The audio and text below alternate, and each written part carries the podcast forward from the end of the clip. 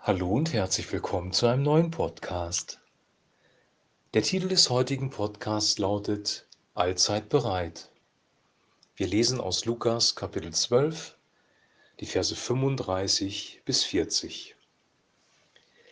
Haltet euch bereit und seid wach, wie jemand, der auf die Rückkehr seines Herrn vom Hochzeitsfest wartet.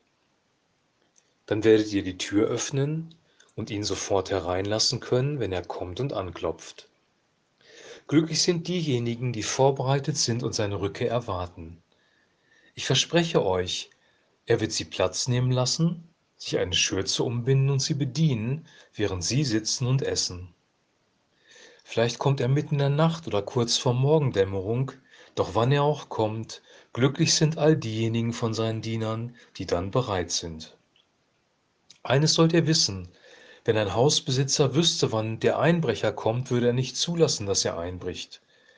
Deshalb müsst ihr jederzeit bereit sein, denn der Menschensohn wird dann kommen, wenn ihr es am wenigsten erwartet.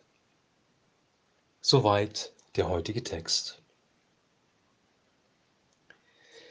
In diesem Text geht es um die Rückkehr Jesu auf diese Erde und äh, Jesus hat verheißen, dass er zurückkommen wird so wie er in den Himmel aufgefahren ist, nämlich aus den Wolken heraus. Er wird auf diese Erde kommen und wir sollen bereit sein, sein Kommen zu empfangen. Wir sollen wachsam sein und bereit, so sagt es die Bibel. Es ist sehr klar, dass es hier um Jesus geht, weil hier wird vom Menschensohn gesprochen und wenn vom Menschensohn gesprochen wird im Neuen Testament, dann ist Jesus Christus selber gemeint. Ganz am Anfang ist ein sehr interessanter Satz. Da steht nämlich, haltet euch bereit und seid wachsam wie jemand, der auf die Rückkehr seines Herrn vom Hochzeitsfest wartet. Das ist deswegen interessant, weil ja die allgemeine Auslegung ist, dass wir eigentlich die Braut sind als Gemeinde Jesu Christi und Christus der Bräutigam, nur hier sind wir die Wartenden, die darauf warten, dass der Bräutigam vom Hochzeitsfest zurückkommt. Also wir sind nicht aktiv am Hochzeitsfest beteiligt. Und die Frage ist, worauf sich diese Aussage bezieht oder ob es sich einfach nur um eine Metapher handelt. Und ich möchte jetzt ein bisschen spekulieren, weil ähm, man hier nicht genau sagen kann, was damit gemeint ist. Jesus lässt das im Dunkeln, lässt es ein Geheimnis sein, lässt das offen.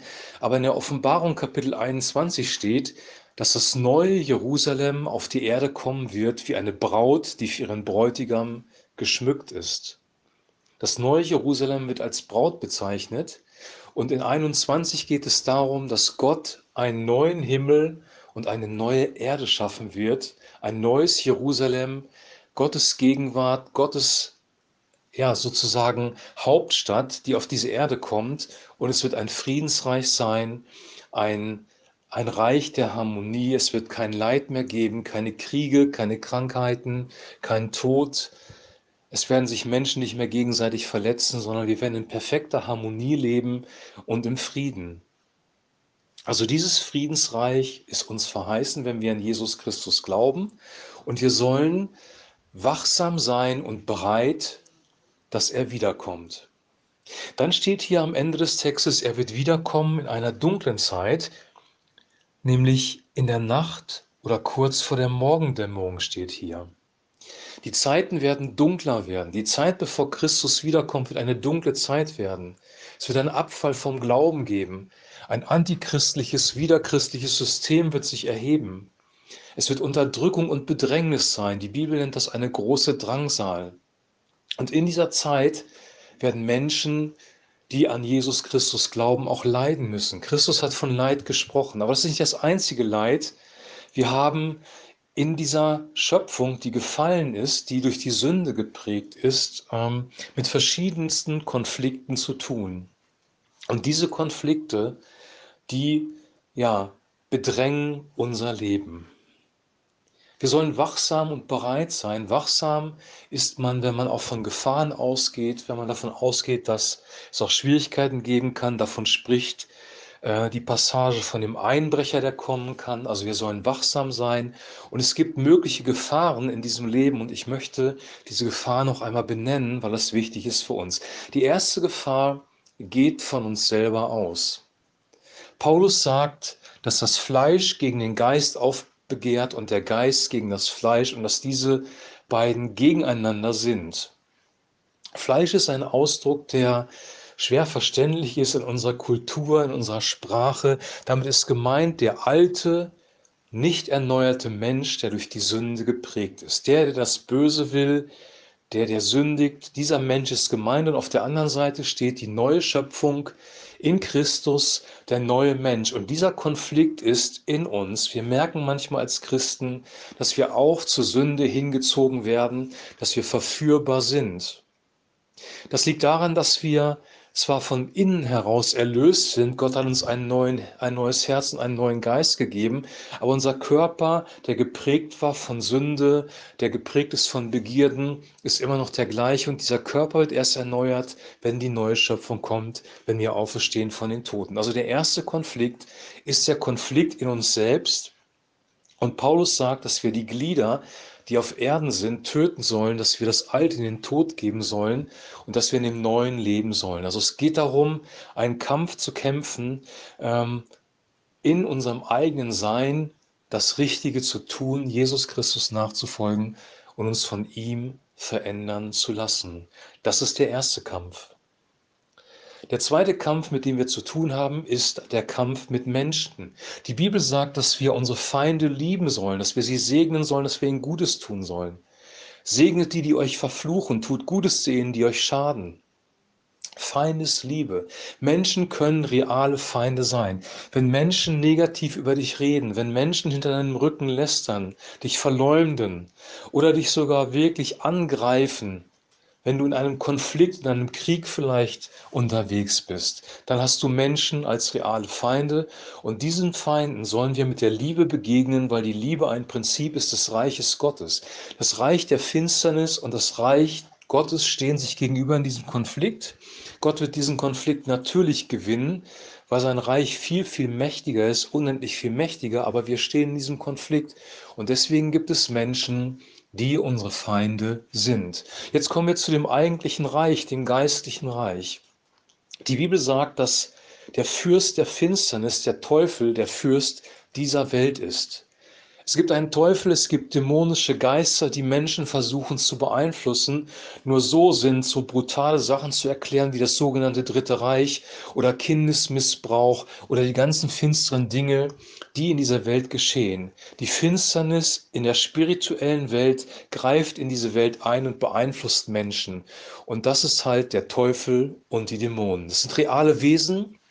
Ich habe schon mal gesagt, der Teufel ist kein keine Gestalt mit Pferdefuß, mit Hörnern, mit einem Schwanz, der nach Schwefel stinkt, sondern der Teufel ist ein intelligentes Wesen, ein gefallener Engel, der sich gegen Gott gewandt hat und der versucht, die Menschen zu zerstören. Sünde ist immer zerstörerisch, das Werk des Teufels ist immer zerstörerisch. Die Bibel sagt, dass er der Mörder ist, der Lügner, der versucht dich zu betrügen, der versucht dich zu töten. Konflikt Nummer drei. Also nochmal, der erste Konflikt ist in dir selbst, der zweite Konflikt ist mit Menschen und der dritte Konflikt ist mit der finsteren, unsichtbaren Welt, die versucht dich zu beeinflussen, in der Regel durch Philosophien, durch falsche Religion, durch Götzendienst, durch Lüge der Teufel wird als Vater der Lüge bezeichnet und er versucht sich zu betrügen. Er tut das durch Menschen, indem er falsche Propheten und falsche Christusse auf diese Erde sendet und davor hat uns Jesus gewarnt. Wir stehen also in einem Konflikt, wir sind mitten in einem Krieg. Es wird ein Endkonflikt kommen, wo Christus mit seinen Herrschern Krieg führt gegen die Mächte der Finsternis, aber am Ende wird es einen neuen Himmel eine neue Erde geben. Unser Leben ist komplett erneuert. Wir werden im Frieden leben und werden ja glücklich sein bei ihm. Diese Botschaft Wachsam zu sein, aufzupassen, nüchtern zu sein, kann sehr druckig rüberkommen, wenn wir diesen Konflikt sehen und uns selber sehen und denken, wie soll ich das Ganze nur schaffen? Wie komme ich nur durch diese Krise, die sich immer mehr verstärken wird, durch? Aber Christus hat uns eine Botschaft hinterlassen, nämlich, dass er uns seinen Frieden geben wird, dass er bei uns ist alle Tage bis an der Weltende dass der Heilige Geist unser Tröster, unser Beistand, unser Ratgeber ist. Jesus Christus in dir ist die Hoffnung der Herrlichkeit. Er verändert dein Herz. Er hilft dir zu überwinden, die Sünde zu besiegen. Er wird wirklich bei dir sein. Jesus Christus ist durch den Heiligen Geist bei dir. Der Heilige Geist ist dein Tröster, dein Ratgeber. Er wird dir Rat geben, wenn finstere Mächte versuchen, dich zu verführen, wenn Menschen versuchen, dich auf einen falschen Weg zu bringen, falsche Propheten, falsche Christusse. Der Heilige Geist wird dir das Wort Gottes offenbaren. Du wirst die Wahrheit erkennen und die Wahrheit wird dich frei machen, so sagt es die Bibel. Und der große Endkonflikt wird auch gelöst werden, wenn Christus wiederkommt, aber auch hier auf dieser Welt. Paulus, die Apostel haben Dämonen in ihre Schranken verwiesen. Sie hatten Autorität über die Mächte der Finsternis. Die Bibel sagt, dass wir dem Teufel widerstehen sollen und wenn wir das tun, wird er vor uns fliehen, weil der Geist Gottes in uns ist.